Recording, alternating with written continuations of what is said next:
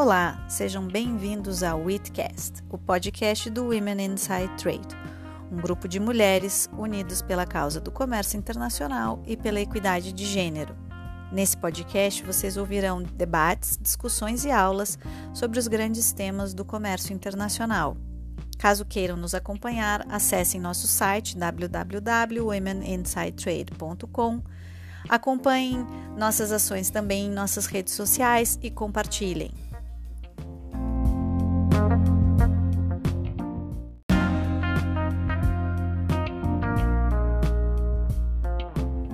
Nesse episódio de Witcast, vamos falar sobre cadeias alimentares sustentáveis. Vamos conversar com Tatiana Campos e Mário Jales. Tatiana possui 15 anos de experiência em comércio internacional e desenvolvimento de negócios. Trabalhou em projetos da Apex. Desde 2019, atua no agronegócio como gerente de relações internacionais e institucionais da Citrus BR, associação brasileira que representa a indústria exportadora de suco de laranja.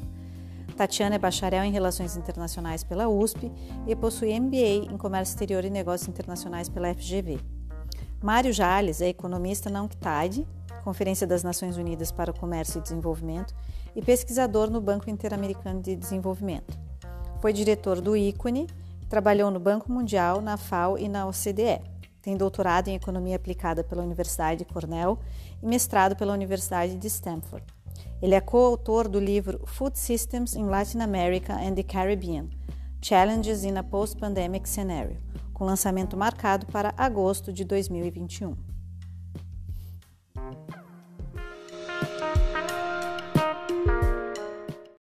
Oi, pessoal, Marina, muito bom estar aqui com você de novo, participando do Witcast, sempre um prazer.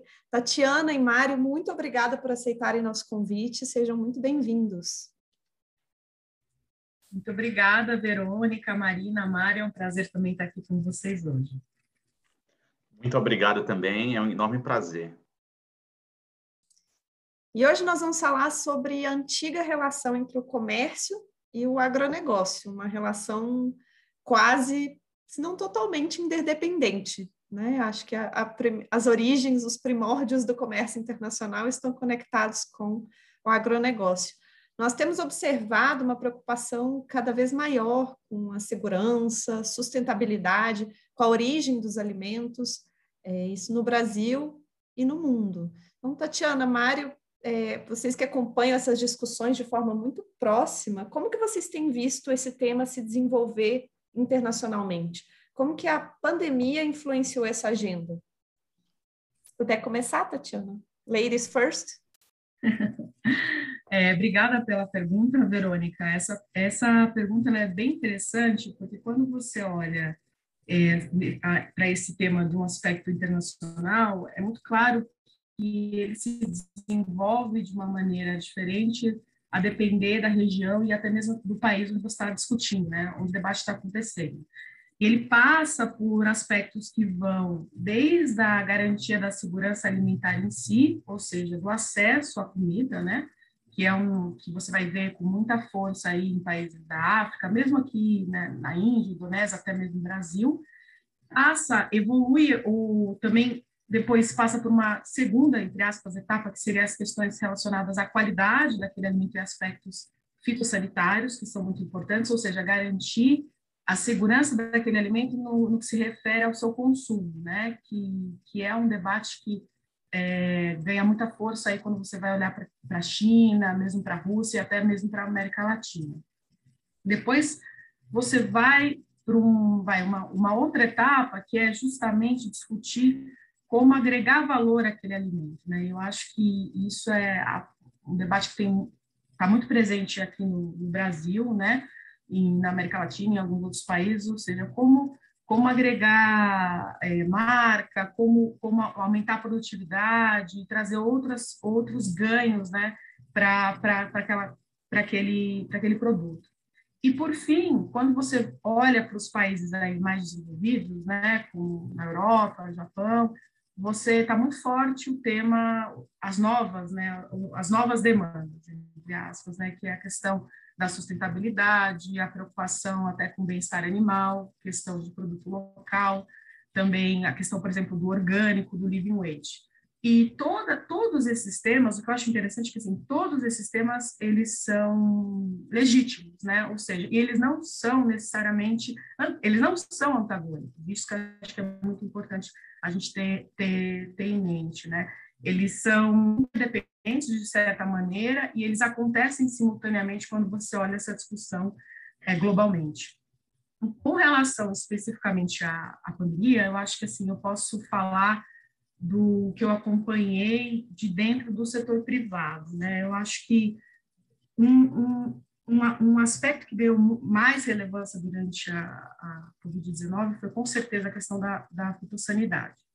Eu acho que algumas pessoas né, lembram, acompanharam as discussões, por exemplo, no início da pandemia, de ah, se o frango exportado do Brasil tem Covid, né, de você ter que comprovar, até mesmo no setor privado, você viu algumas discussões de exigências de que você tinha que comprovar por meio de certificados que aquele alimento que você estava exportando não tinha Covid, algo que, vai, que se mostrou até um pouco sem fundamento, né, porque você hoje conhece mais sobre como se dá realmente a transmissão da, da doença, mas que teve um impacto, e toda vez que tem uma pandemia, né, que tem um novo vírus, é, os olhos, eu acho que da, da, das pessoas se voltam para a questão da fitossanitária e, da, e de como se dá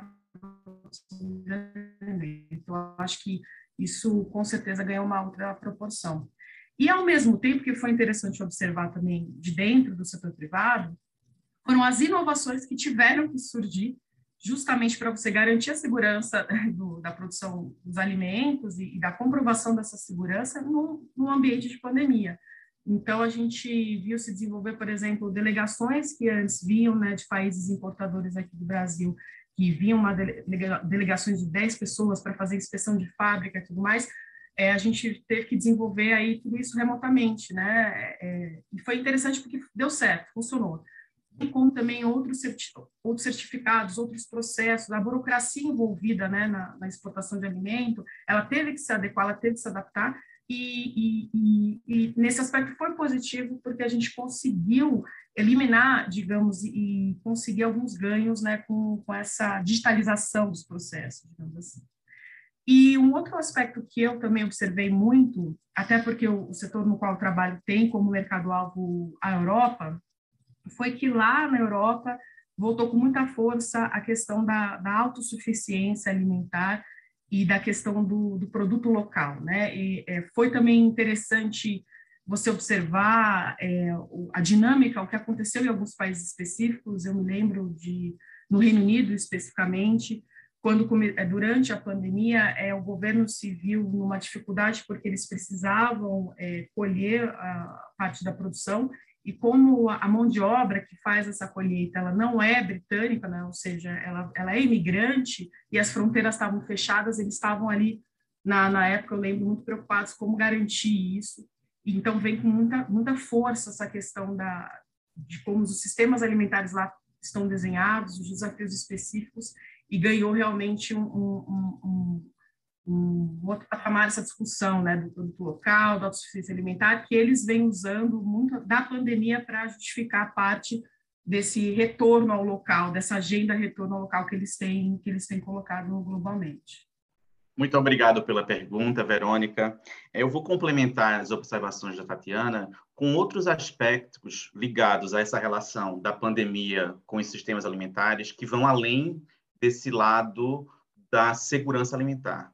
Porque os sistemas alimentares eles foram é, bruscamente afetados por essas questões mencionadas pela Tatiana, mas eles, eles também foram afetados de outras formas. E uma, uma forma com grande impacto foi a redução do emprego e renda.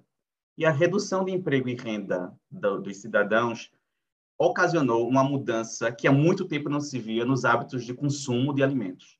Isso foi observado na América Latina, Ásia e mesmo nos países desenvolvidos, mas principalmente nos países mais pobres. Então, geralmente, quando nós discutimos o comércio internacional, nós focamos mais na parte da, da oferta, das empresas, dos produtores, dos exportadores. Mas o outro, o outro lado da equação são os consumidores. E o que, o que foi que nós observamos aqui?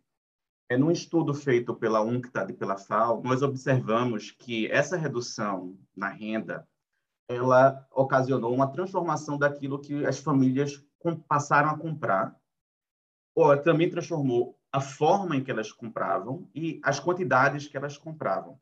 Então, é, com a redução da renda, já que a, o consumo geralmente de alimentos é inelástico, ou seja, se a renda baixa, a pessoa não necessariamente vai abaixar o consumo de alimento, ela vai abaixar a qualidade desse alimento. E foi exatamente o que aconteceu.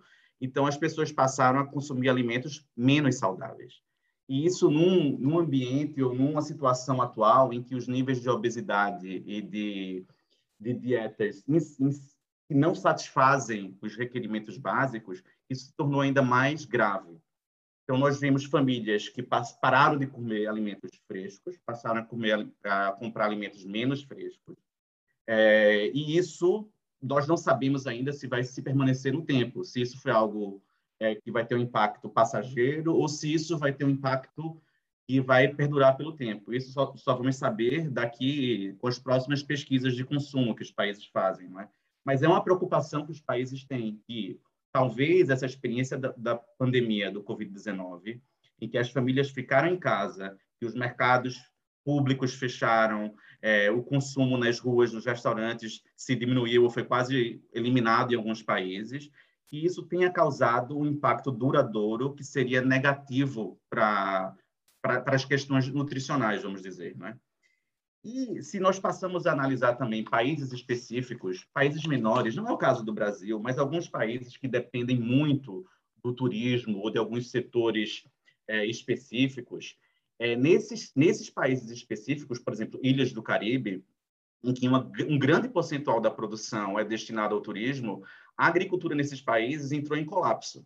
Por exemplo, na ilha de Barbados, 50% da carne de frango era vendida a turistas. Então, de repente, 50% do, dos consumidores não estavam mais lá. Então, você pode ver a grande dificuldade em que os agricultores e os comerciantes desses países menores e mais dependentes do turismo, em que eles se encontraram. E isso é uma bola de neve, porque a partir daí, essas pessoas também passaram a ter uma renda menor, não é? E aí é, o problema se tornava cada vez mais grave. Ainda bem que os efeitos mais graves foram concentrados naqueles meses iniciais da, da pandemia, ou seja, principalmente entre abril, maio, junho, julho do ano passado, e agora a situação já tem se revertido. Nós sabemos, por exemplo, que para a América Latina e o Caribe, a produção de alimentos caiu 0,6% nesse período. Aqui eu digo produção medida em, em dólares, não em quantidades. Né?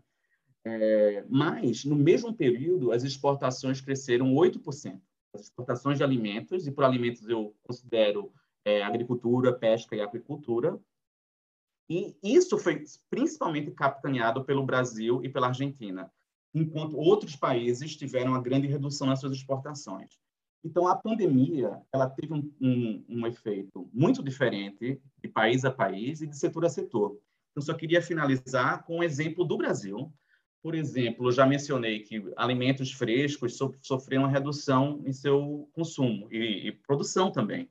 No estado de São Paulo, por exemplo, é, os produtores de alface tiveram enormes perdas, porque o alface é um produto que não tem grande durabilidade. E no momento da, do início da pandemia, não havia um canal, um canal de escoamento desse produto. O que aconteceu? Eles aprenderam com essa grande perda que eles sofreram inicial e muitos deles passaram a produzir outros vegetais mais duradouros, por exemplo, como a, como a couve-flor. Então, houve essa... essa os, os, produtores que poderiam se adaptar, tentaram se adaptar, mas mesmo assim muitos incorreram é, custos muito altos. Então, é, uma terceira, um terceiro fator que, afe, que uma terceira forma em que a pandemia afetou os sistemas alimentares foi a forma em que as pessoas compram. Porque, como eu já mencionei, muitos dos mercados públicos, os restaurantes estavam fechados. E isso levou a uma concentração ainda maior das vendas em supermercados. Então, isso aumentou o poder e o controle é, de certos grupos econômicos sobre a distribuição dos alimentos. Então, esperamos para ver também agora, nos próximos meses, como é que esse consumo vai se comportar, porque havia uma tendência já de concentração, que não é tão ideal, vamos dizer, em termos de, de sistemas alimentares sustentáveis. Então, com essa abertura que, que existiu mais recentemente, é, seria interessante verificar se os canais anteriores de feiras livres e restaurantes possam recuperar uma parcela do mercado que eles perderam para tentar equilibrar um pouco e, e descentralizar tanto as vendas de alimentos. Obrigada, Mário. Obrigada, Tatiana. É, acho que essa introdução foi ótima, principalmente porque dá uma noção de por que é, uma série de eventos internacionais vem sendo realizados justamente para debater esse assunto. Tatiana, conta um pouquinho sobre o Food System Summit uh, e os encontros que você tem participado sobre esse assunto, sem, obviamente, deixar de lado o papel da OMC nessa discussão. Sim, é, então, Marina, a, hoje dentro dessa agenda, acho que o principal evento que está todo mundo assim aguardando e já debatendo há alguns meses é a, é a própria é a cúpula né, dos sistemas alimentares, o Food System Summit, que vai ser realizado esse ano em setembro, durante a semana de alto nível da, da Assembleia Geral da ONU, né?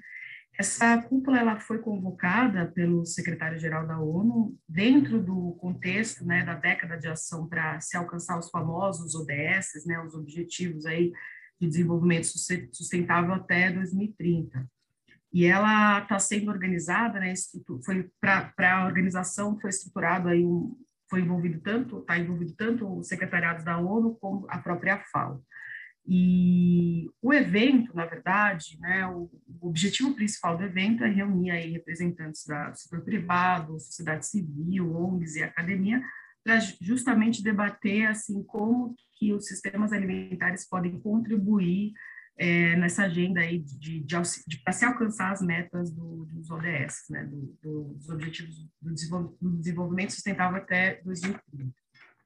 É, então, dentro desse contexto, né, foram, foi, foi, na verdade, foi encorajado que os países, e, não só os países internamente, mas também regiões, realizassem diversos diálogos, justamente para poder chegar nesse momento de setembro e já ter muita. É um, é um tema muito complexo, né? Porque quando você fala de sistemas alimentares, você está falando desde da produção do alimento no campo, do processamento, do transporte desse alimento, da venda desse alimento no varejo e do consumo desse alimento, né? E até às vezes do descarte que esse alimento gera, né? Dos resíduos, desperdícios nessa cadeia, informações que você vai é, levar ao consumidor a respeito desse, desse alimento. Então, é um tema muito amplo.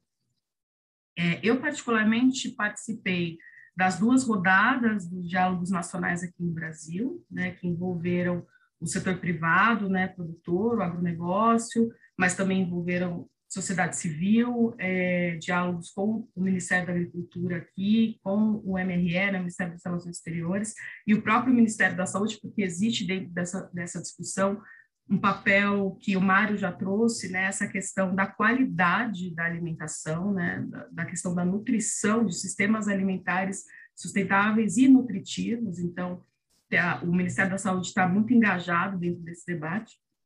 E essa semana, além desses diálogos nacionais, eu também tive a oportunidade de participar no, nos eventos que aconteceram aí virtualmente em Roma, né, que foi justamente a pré-cúpula que aconteceu agora essa semana em Roma.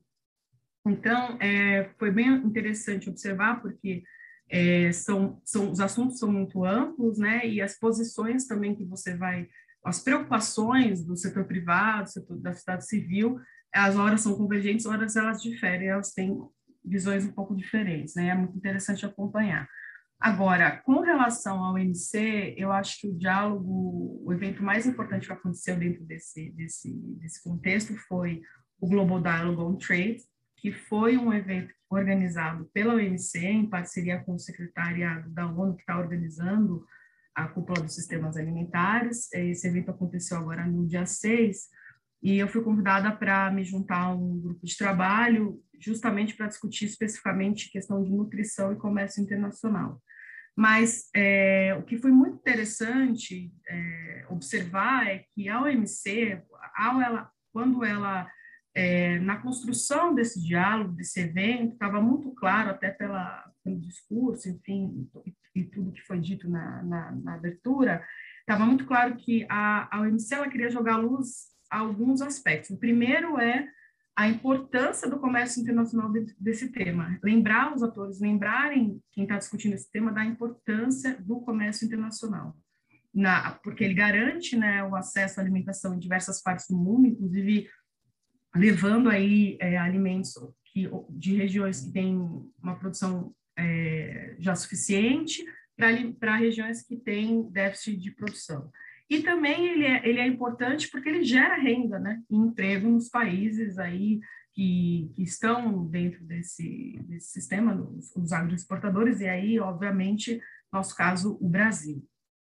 E eu acho que também teve um aspecto que foi salientado com bastante ênfase durante esses encontros, e especificamente durante o diálogo da OMC, que é a ideia de reforçar é, as premissas né, do livre comércio e das regras internacionais, ou seja, que dentro de toda essa discussão sobre sistemas alimentares, de todo, de todo, de tudo que a gente quer, da onde a gente chegar, a gente não perder de vista a, a, a importância do comércio nacional, a garantia de que não se criem novas barreiras e que se deixe é, que os países possam acessar diferentes mercados e que as regras internacionais não sejam, digamos, esquecidas, né, e que não se, que a gente possa continuar é, tendo esse comércio internacional, corroborando justamente com a segurança alimentar de diversos países, diversas nações.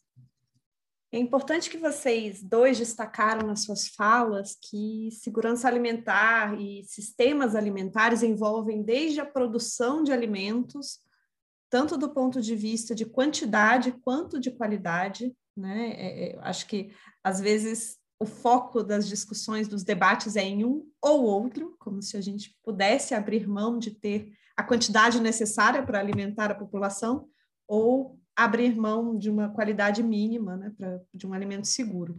Mas também falar sistemas alimentares, segurança alimentar, também é sobre distribuição até o acesso do consumidor, passando por nutrição. Enfim, é um conceito amplo é, inclusive, já faço o jabá, né, a propaganda. A Tatiana e eu falamos um pouco mais sobre isso, especificamente sobre o conceito, numa Witch Live, que está disponível no Instagram da rede no início desse mês de julho.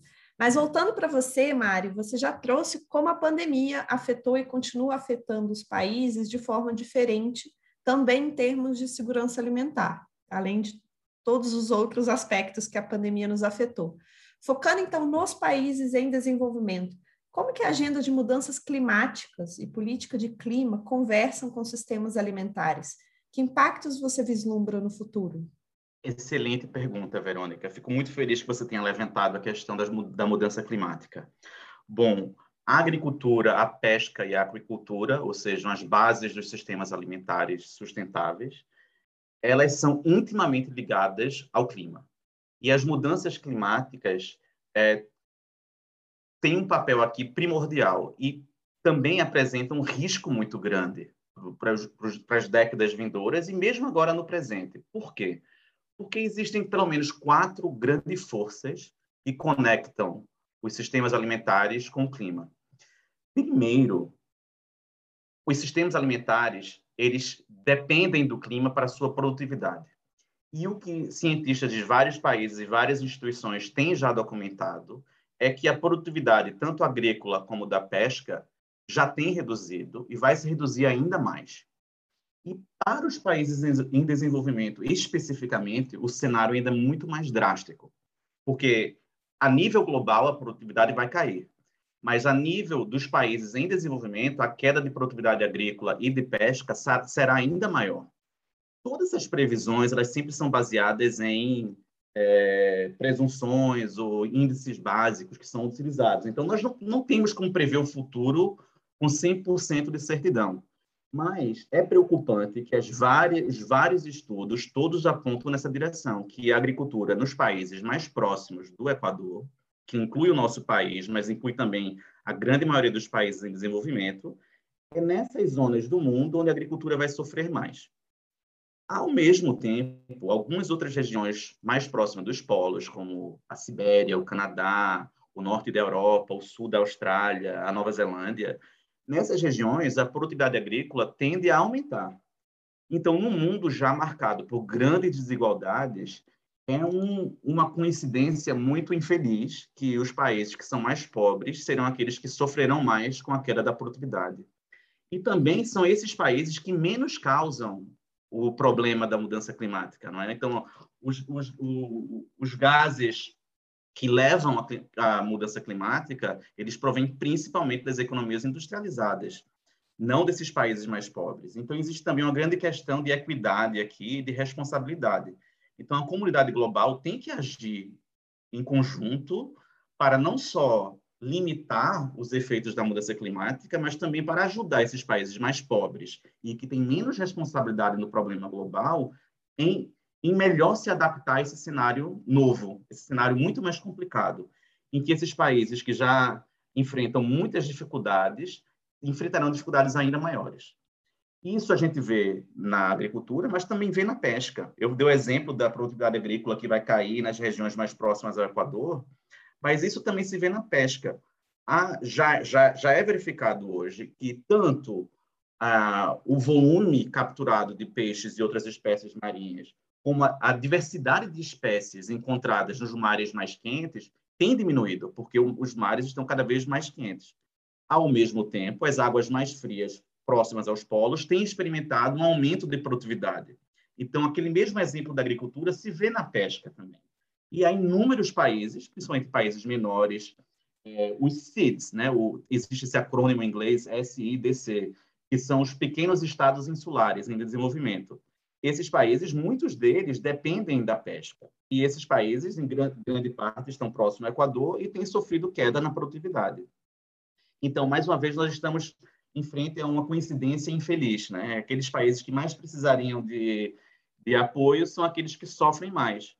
E aqui nós chegamos mesmo a uma questão de existência. Esses países, alguns deles, talvez não existam em algumas décadas, porque eles estão a poucos metros acima do mar, as Maldivas, por exemplo, é, e com o aumento dos mares, esses países talvez não existam no futuro. Então, para esses países, a, a mudança climática é uma questão primordial.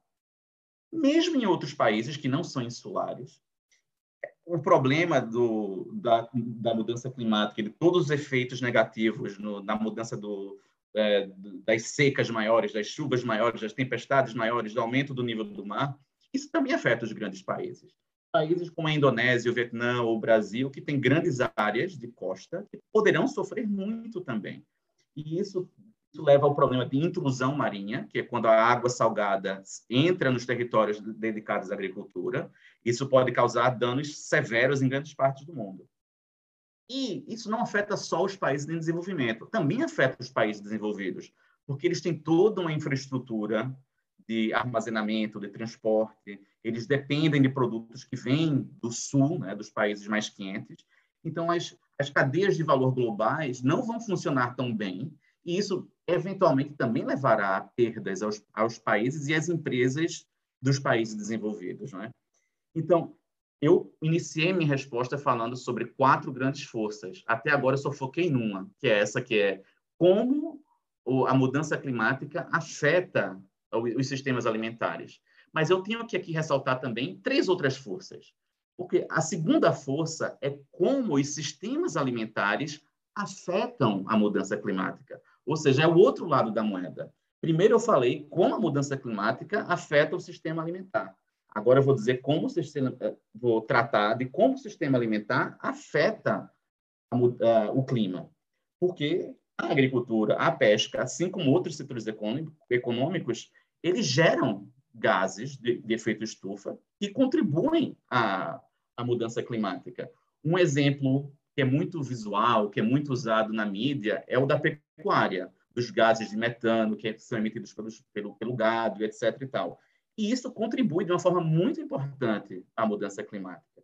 Então, o setor agrícola, agropecuário, também tem responsabilidade de adotar métodos de produção que diminuam esse, esse nível de emissão e que se adotem práticas que levem também à mitigação da, da, do problema que é global da mudança climática. Então, é uma equação que não só o sistema alimentar é influenciado pela mudança climática, mas o, o reverso também acontece. A terceira força que eu gostaria de salientar, uma força que está é, atingindo os sistemas alimentares, não é simplesmente como uma mudança climática afeta a agricultura e a pesca, mas como políticas de países que são destinadas a lidar com o problema de mudança climática, como essas políticas também afetam os países em desenvolvimento. Por exemplo, a União Europeia ela tem discutido muito a introdução de impostos sobre o carbono, que seriam impostos aplicados na fronteira para compensar pelas emissões de carbono que seriam envolvidas na agricultura ou na produção de um produto industrial em um outro país. Então, haveria um ajuste de fronteira em que, além do imposto de importação, que é tradicional, que é debatido entre os países, negociado na OMC, além disso, os países poderiam pa passar a praticar um imposto de carbono para lidar com essa questão da mudança climática. E isso pode afetar negativamente os países. Então, é, é muito importante que todos os países prestem atenção a essa negociação, ou esse processo interno de negociação na União Europeia ou em outros países, porque é importante que os países lidem com o problema da, da mudança climática.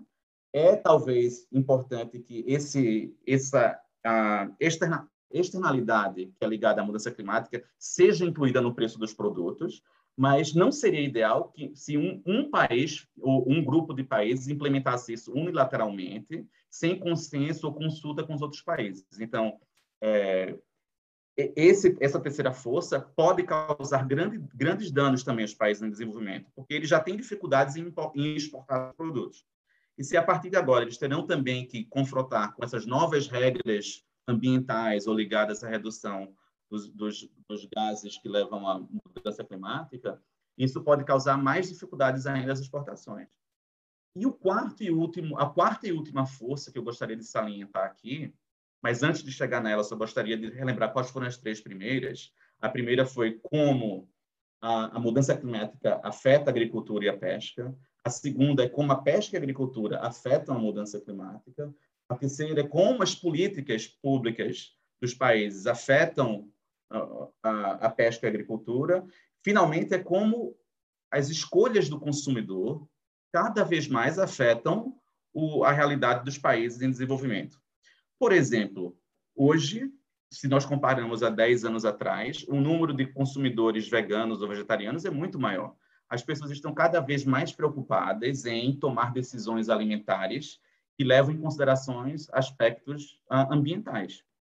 Isso é uma realidade maior, claro, nos países mais ricos, onde as pessoas têm mais renda disponível e eles podem, eles têm o luxo de fazer essa escolha, mas mesmo nos países em desenvolvimento, você vê cada vez mais um aumento dessa escolha é, ambiental de consumo. Então, se isso continuando, os produtores vão se já estão se adaptando a isso, né? Então, isso será também um, um, fator fundamental que vai diferenciar entre os países que vão, se, vão conseguir se adaptar a essa tendência do consumidor, aqueles que não conseguirão. E é, hoje em dia eu trabalho aqui para a ONU em Genebra, e quando eu cheguei em Genebra, eu me surpreendi ao chegar no supermercado encontrar uma fileira de produtos num, num estante que eram todos baseados em insetos. Eu nunca havia visto um hambúrguer de, de formigas ou um nugget de baratas, mas isso existe aqui. É uma coisa que é um pouco longe da realidade brasileira, mas na Suíça, que é um mercado de renda maior, as pessoas já, já chegaram a esse tipo de consumo em que é, esses produtos que talvez soem é, extraterrestres, fora da realidade, em alguns países, aqui já é realidade. Então, se isso já está disponível nos restaurantes, nos, nos supermercados daqui, é porque faz algum business sense ter esses produtos. Então, é porque existe uma demanda por eles. Ainda não é majoritária, ainda é, digamos, irrisória comparando ao mercado tradicional, mas cada vez mais essas áreas vão ter um, um, um papel mais importante. Então, em conclusão, os países vão ter que se adaptar não só à mudança climática em si, mas também às políticas que os países vão adotar para lidar com a mudança climática e com as mudanças de consumo de hábitos alimentares que o consumidor também está adotando. Mário, excelente essa abordagem. É, a gente consegue ter uma visão muito holística da complexidade em torno do tema, sobre esses quatro aspectos que você trouxe. E acho que pensando exatamente nesses aspectos que você, que você mencionou, é, da mudança climática, sobre, sobre a, a produção, da produção sobre a mudança climática, é, das políticas públicas e do consumidor, né, do, do, gosto do consumidor, a minha pergunta vai para a Tatiana, que acompanha bastante a discussão uh, junto ao setor privado brasileiro e junto ao governo brasileiro. Né? Tatiana, como você vê isso se refletir nas discussões que, que vem acontecendo no Itamaraty, no Ministério da Agricultura e mesmo no setor privado brasileiro? Marina, foi muito interessante a maneira como o Mário trouxe né, os principais, os quatro pontos, porque justamente, obviamente, que eles afetam e têm sido parte do debate, né? principalmente o que acompanha mais perto do setor privado. Eu acho que se eu fosse resumir hoje, o Brasil, a principal, o principal desafio do agronegócio exportador brasileiro é estar na comunicação. Por que, que eu digo isso? Porque é, muito já foi feito, né? A gente aqui, na verdade, é exemplo de sustentabilidade em diversas cadeias, mas existe uma falta de conhecimento muito grande por parte do consumidor final e às vezes por parte até dos países, né, dos alvos do, dos nossos produtos. Eu acho que pegando aí um pouco o gancho de como o Mário estruturou a conversa, né, se você for pensar com relação a como a mudança climática afeta a produção, eu acho que o principal, a principal é, é, óbvio que o agricultor, quem produz alimento, está muito preocupado com isso, porque ele vai ser inevitavelmente afetado, né? Então, acho que é, isso é uma preocupação latente, mas a Embrapa, né, e diversos órgãos, inclusive institutos privados, têm muita pesquisa e têm desenvolvido aí é, novas tecnologias e têm buscado, né, eu vejo muito setor privado é, trabalhando muito nessa questão de regeneração do solo, novas tecnologias para melhorar a produtividade e reduzir impacto ambiental. Então, isso está muito na agenda é, do setor privado que trabalha com agronegócio, sobretudo exportador. É, com relação, isso também casa um pouco com a preocupação de como essa produção vai afetar justamente o clima. Né? Então, você tem Aqui hoje no Brasil, você, você já se fala assim amplamente questão de pegada de carbono, você vê as empresas que estão envolvidas com agronegócio, que exportam, elas, elas têm os seus próprios, assim, elas, elas fazem o cálculo disso, tem toda uma questão também relacionada aí mais, mais geral, né, de todas, de todas as inovações que o Brasil é, desenvolveu, por exemplo, o próprio sistema de integração lavoura-pecuária-floresta, né, o ILPF, que é um exemplo aí de, é, global, eu diria, o próprio plano ABC, que tem sido é, muito comunicado pelo Ministério da, da, Agricultura. Então, o Brasil, ele realmente tem muita coisa para mostrar. E nesse tema, e tem trabalhado justamente, e aí eu vejo setor privado dentro do setor privado e governo é, é, com, as, com seus pares no, nas discussões é, internacionais. Agora, eu queria chamar a atenção para dois, os dois últimos pontos que o Mário colocou, que eu acho que eles são muito importantes e eles afetam, têm afetado diretamente né, o setor agroexportador. Primeiro é essa, é, são essas barreiras ao comércio. Né? A gente viu agora a, o, C, o CBR, né, que, que, que foi agora, é, saiu a legislação recentemente na União Europeia, a gente já sabe que os Estados Unidos estão caminhando também para a adoção de uma, de uma medida, de uma lei similar, então, a gente já sabe, já está, acho que claro para o setor privado, que a agenda ambiental, né, de sustentabilidade, ela tem, ela, ela tem um potencial de se tornar uma barreira ao comércio. À medida que você vai exigir de alguns países processos de due diligence que você eventualmente não vai exigir de outros. O que, que a gente está observando da perspectiva do setor privado? Nessas legislações, nesse debate, normalmente assim, vem ah, é, setores de risco, países de risco. Então, na verdade, você está ali selecionando algumas commodities, você está selecionando alguns países que vão ter que passar por processo de due diligence adicionais do que seus concorrentes, sejam locais, sejam de outros países. E muitas vezes vão ter que é, não vai bastar simplesmente você ter, por exemplo, ah, não, eu tô, eu tô de acordo com todas as normas de acesso ao mercado fitossanitários do meu país-alvo. Ah, mas você vai ter que ter o certificado privado da, organiza da Rainforest Alliance, da Fairtrade, senão nada daquilo vale. E isso é muito complicado, porque isso é, gera custos e, e, são direcionados para alguns países e para alguns setores. Então, você começa a ver como isso vai afetar com certeza o, o comércio global. E essa é uma preocupação do Brasil, mas, mas, por exemplo, os próprios Estados Unidos têm discutido e têm levantado essa questão. é, também de algumas, de algumas é, políticas europeias, por exemplo, relacionadas a, a defensivos, né? que eles estão lá retirando registro de defensivos, estão revisando os limites máximos de defensivos, e os Estados Unidos já está chamando a atenção de que, olha, isso não está baseado em princípios científicos, isso, isso vai gerar barreiras ao comércio. Então, com certeza, esse é um tema aí que a gente que debate esse assunto, que trabalha com comércio nacional, só vai ver crescer, né? Até que ponto é essa legislação ambiental, estabilidade não vai se tornar a nova, a nova a barreira, né? A nova barreira a, a acesso ao mercado. E aí, por fim, a questão da escolha do consumidor também é uma preocupação, porque é, muitas vezes o consumidor ele tem seus preconceitos, né? Então, é, você, por exemplo, na França está sendo desenvolvido um, um, que eles chamam de EcoScore. É uma, ainda é algo totalmente privado, mas, por exemplo, eles têm uma pontuação para dizer o quão mais sustentável é um produto do que o outro. E um dos critérios é o país de origem. Então, assim, se você é se você veio, se você é um produto francês, você já tem uma nota melhor que se você é um produto brasileiro, ponto de partida.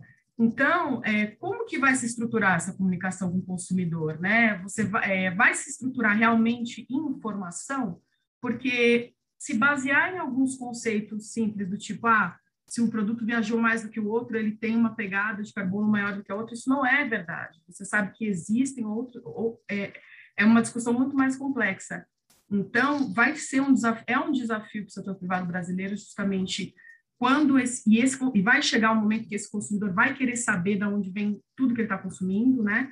E você garantir que, que, que um produto brasileiro que esteja sendo vendido, por exemplo, como o Mário falou em Genebra, não seja percebido pelo consumidor como um produto não sustentável simplesmente porque ele vem do Brasil ou porque ele viajou X quilômetros. Então, acho que Hoje é, é, é, é, esse o debate que eu tenho acompanhado muito de perto, assim, dentro do setor privado exportador. Conversar com especialistas, com quem entende e vive o tema é diferente, né, Marina? Por isso eu gosto, não só sou ouvinte do Witcast, gosto muito de participar também, porque só quem vive o tema consegue passar por questões complexas, às vezes polêmicas, com clareza, conectar comércio global com tendências de consumo, passando por rótulos e insetos.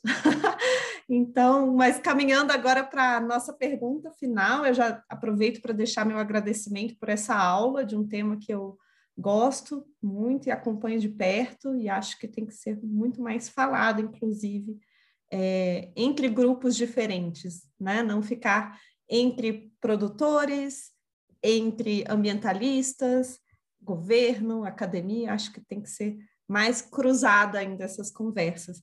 E pensando em agricultura, algo que se relaciona diretamente com o Brasil e outros países em desenvolvimento, queria pedir que vocês comentassem um pouco as discussões do International Agri-Food Network e também os impactos da dependência da agricultura para esses países.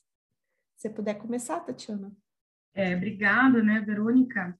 O International Agri-Food Network é uma coalizão que foi estruturada em 96 durante o World Food Summit, né? E ele reúne, na verdade, diversas associações internacionais e setores ligados ao agronegócio com um olhar para o privado realmente, né? É, eu faço parte né, dessa, dessa coalizão e a gente tem se reunido com bastante frequência nas últimas semanas, justamente por causa do, das discussões envolvendo a cúpula dos sistemas alimentares e, mais recentemente, agora a pré-cúpula que aconteceu essa semana em Roma. O que é, para esse grupo, né, e quando eu falo grupo, esse grupo, eu posso dizer que ele representa parte aí do, do setor é, agropecuário internacional, digamos assim, privado, é muito importante é, levar sempre em consideração a, e que, que esteja muito claro o papel do comércio internacional na construção, de novo, desses sistemas alimentares resilientes, saudáveis é, e nutritivos, né? Também tem uma preocupação muito grande de, de levar conhecimento público os recentes investimentos, né, e, e, em pesquisa e desenvolvimento que, for, que foram e estão sendo feitos dentro do setor privado, justamente para atender esses desafios, né, ou seja, a questão é, se tornar mais produtiva e ao mesmo tempo mais sustentável, com menos impacto ambiental. E, e com certeza aí também, né, é, existe uma preocupação desses atores envolvidos nesse tema em, que, em garantir que, que haja uma segurança jurídica, porque essas empresas normalmente é, essas cadeias, é, eles estão envolvidos em cadeias longas, né, enfim, diversos mercados diferentes, então a importância de que haja uma segurança jurídica para você conseguir operar é, é, é, um ponto crucial, eu diria, dentro dessa agenda que, que é discutida, e, e, e, sempre há também a, a, a promoção né, de, de, da redução de barreiras, impostos, a não discriminação, e o respeito às regras internacionais. Então, acho que eu diria que esses são os principais eixos que têm sido discutidos nesse fórum. Obrigado, Verônica, também por essa pergunta. Eu vou focar mais no que é relativo à dependência da agricultura, porque esse é um tema muito importante para os países em desenvolvimento. A minha entidade na ONU, a UNCTAD, ela tem como foco o comércio e o desenvolvimento. Então, nisso, nós somos um pouco diferente de outras instituições que lidam com o comércio porque o nosso foco sempre é como o comércio e o desenvolvimento vão juntos. E a questão da dependência da agricultura é, é uma questão que é debatida há décadas, porque o setor agrícola ele tem características específicas. E uma delas é que a volatilidade dos preços é muito maior do que em outros setores. Então, isso leva a uma maior uma instabilidade menos garantida, digamos. Países que tendem a serem dependentes de produtos agrícolas são mais instáveis, porque os preços variam muito mais. Se você é um produtor de produtos industrializados, os preços não mudam muito. Então, existe uma forma mais clara de planejamento e um crescimento mais é, garantido, digamos. Na agricultura, você nunca sabe o que vai acontecer depende-se das chuvas, com a mudança climática, fica ainda mais difícil de prever o que vai acontecer. E outro ingrediente que torna a volatilidade ainda maior na agricultura é o fato de nós termos muito mais subsídios e práticas, digamos, ileais de competição do que em setores, em setores não agrícolas. Então, os países desenvolvidos, ao longo da história do GATT e depois da OMC, eles negociaram a redução das tarifas industriais, a, a eliminação dos subsídios, mas o mesmo não aconteceu com a agricultura. Então, isso leva também, isso contribui a essa volatilidade dos preços, porque há países que produzem não baseados em questões de mercado. São a produção em alguns países depende também do auxílio governamental. Então, cria uma competição injusta entre os países geralmente mais pobres que não têm acesso a esse tipo de proteção governamental, e aqueles países mais ricos que têm a capacidade de, de dar esse auxílio e proteger o seu setor agrícola. E o que é que nós vemos no cenário global quando nós falamos em dependência da agricultura? Nós temos 37 países em que mais de 60% da receita de exportação vem da agricultura. Então, você imagina, se nós passamos por um período de alguns anos em que os preços agrícolas estão em baixa, esses países sofrem uma forte recessão. E nós conhecemos isso com brasileiros. O Brasil é um desses países que depende da, das exportações agrícolas. 63% das nossas exportações vem da agricultura. É algo muito importante. Em comparação, a Suíça depende 3% da agricultura, ou seja, apenas 3% das exportações da Suíça são ligadas à agricultura.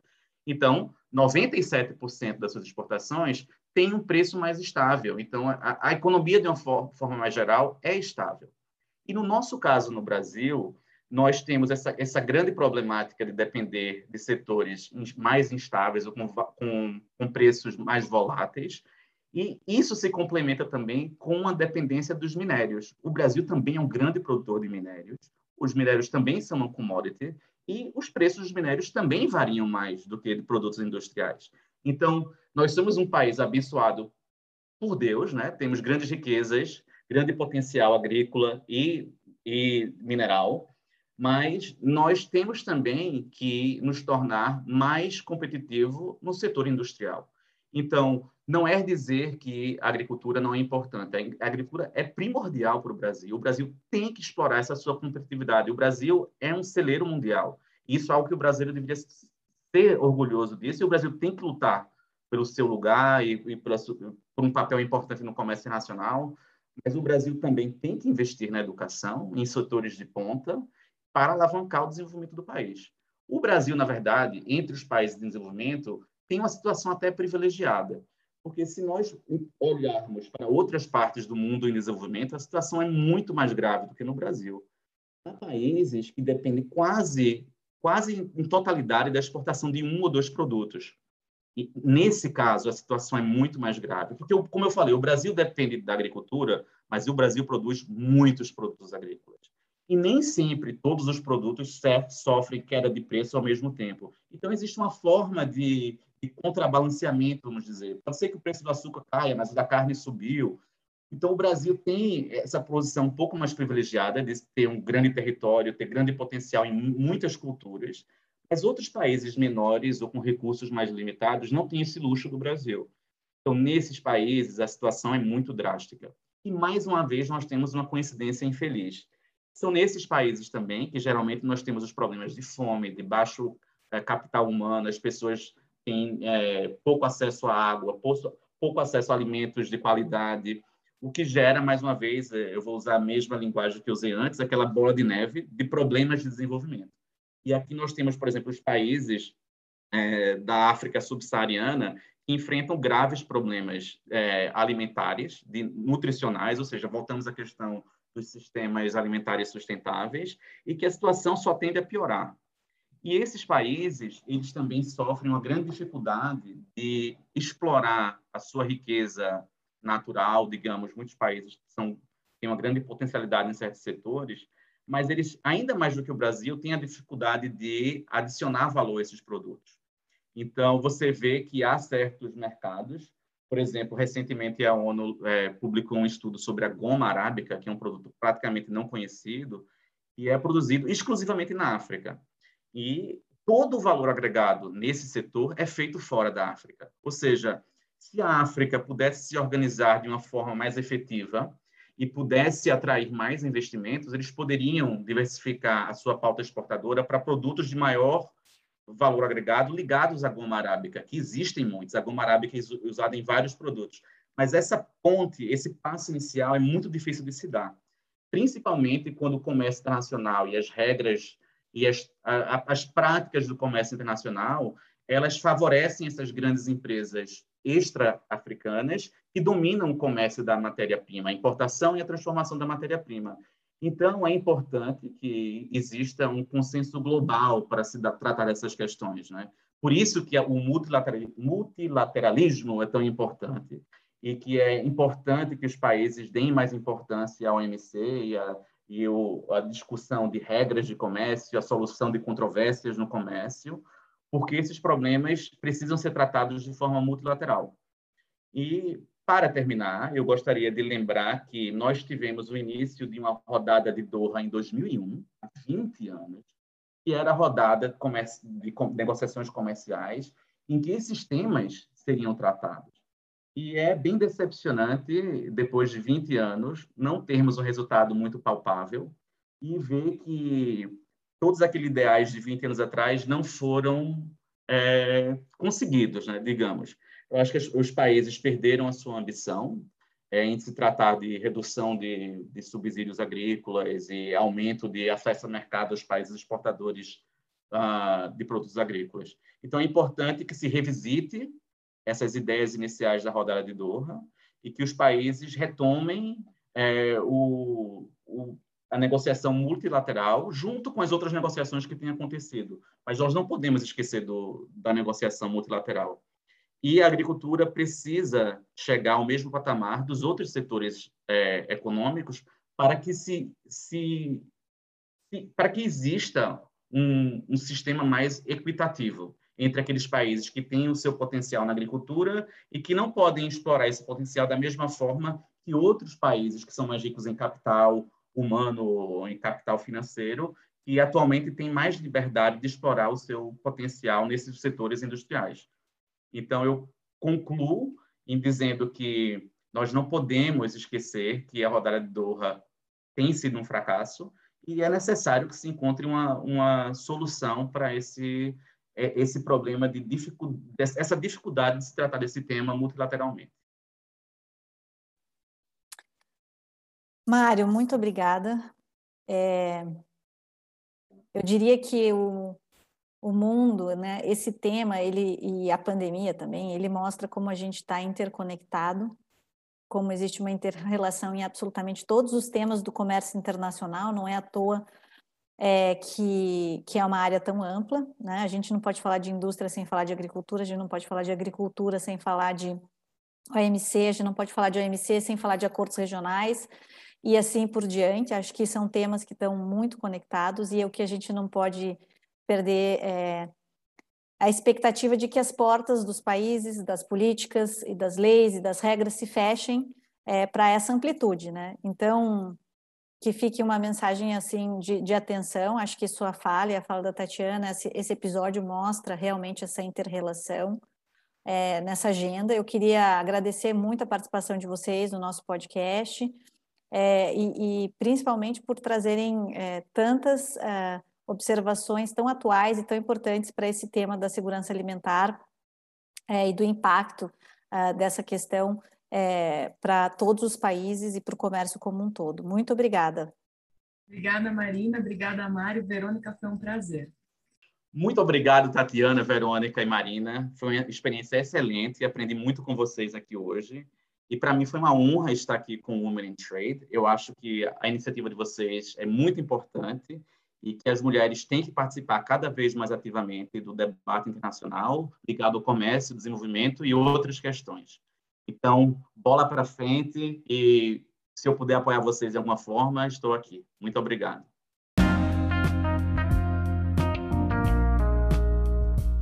Esse foi mais um Wheatcast. Eu sou Marina Egídio de Carvalho, também faço parte do Woman Inside Trade e vou conduzir as conversas com nossos convidados em nosso podcast. Espero que vocês gostem e compartilhem.